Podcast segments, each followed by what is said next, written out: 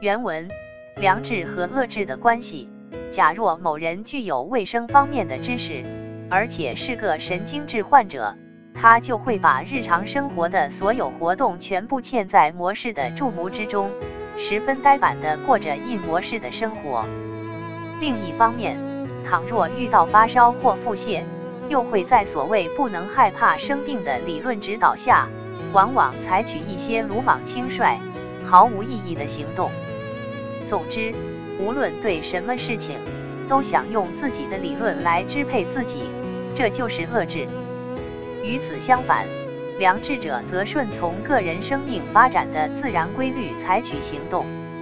只有在身体发生异常的时候，才采取随机应变的态度。在这种情况下，越是具备卫生知识，就越能发挥效用。也就是说，良智的人是顺应身体的实际情况行动，而恶智者则企图用想象或思维来塑造事实。这和神经质的各种症状都是由患者自己的思维构想出来的情况差不多。正是上海心理咨询网，森田疗法属于东方心理学，是智慧，需要理解。西方心理学如精神分析、认知疗法是治疗。很多人看森田疗法得到的是短暂的安慰作用，因为森田疗法不是治疗，需要正确的解读。而西方心理学是治疗，如我做了认知治疗。我就好了。神经症的问题在于追求绝对，是一种核心价值观念。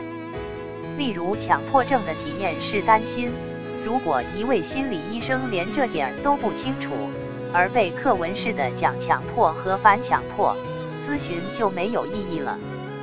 原文：面对死亡的恐怖，或者有的默念南无阿弥陀佛，相信死后重生于净土。因此，对生命的断绝似乎无所考虑，这乃是在错误思想支配下的一种梦想。所谓死后净土，事实上并不存在。连净土真宗的鼻祖亲鸾，净土系佛教名词，意指无五浊垢染的清净世界，如阿弥陀佛净土及西方极乐世界。净土宗亦称莲宗。原为中国佛教宗派之一，以东晋慧远法师为初祖，但实际创宗者为唐代善导法师。此宗依据《无量寿经》《观天量寿经》《阿弥陀经》和《往生经》，专念阿弥陀佛名号，以期往生西方净土的极乐世界，故取此名。因这种修行方法简便易行，故中唐以后曾广泛流行。九世纪间，日本天台宗僧人元人（七百九十四至八百六十四）又开创了净土真宗。他们以绝对他力的信仰为该宗的根本，提倡善人上往生，况凡夫恶人及所谓恶人正机，主张不必剃发出家，可肉食、娶妻、束发为妓。这种非僧非俗的姿态，又称鱼突或俗圣。亲鸾与慧信尼姑结婚后生有善鸾与觉信，门徒有真佛、性信、为缘等。亲鸾的别名有成验、绰空、善信，著有教行信正、净土文类巨超、于突超、为信超文义等。谥号鉴真大师，译者注：对所谓死后的净土在何处也未曾弄懂。即使这些想重生在净土的迷信者们，在面临死亡的时候，依然要表现出害怕死亡的本能。他们只是想凭着这种想法等到往生。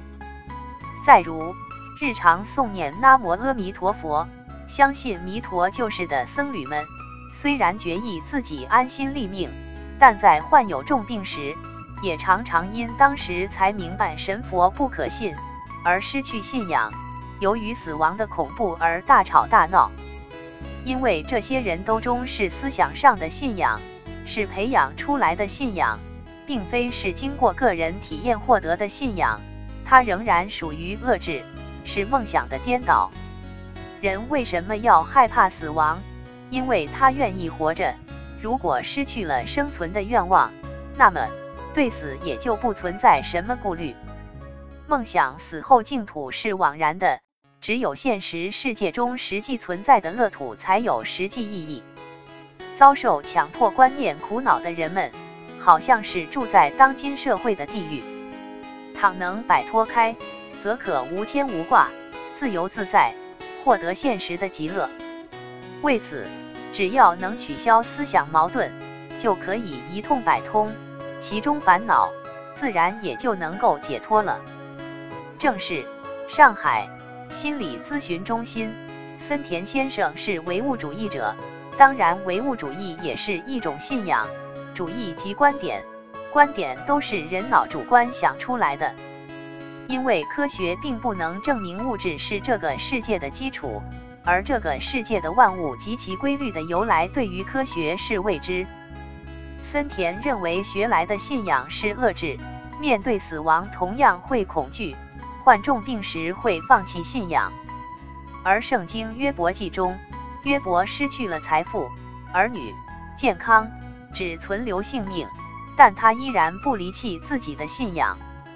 他的妻子看他这么痛苦，说：“你离弃你的神，死了吧。”约伯说他的妻子如同鱼丸的妇人。后来约伯得到了加倍的回报。森田认为自身体验得来的才是真正的信仰。如我得到了救恩，我就相信神。没得到救恩，我就不相信神，这就是利用信仰了。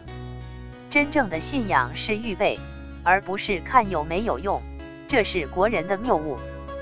而森田疗法也是自我体验式的，这就如同没开过车的人，他的身体是无法感受开车的，而会开车的人并不一定有驾照。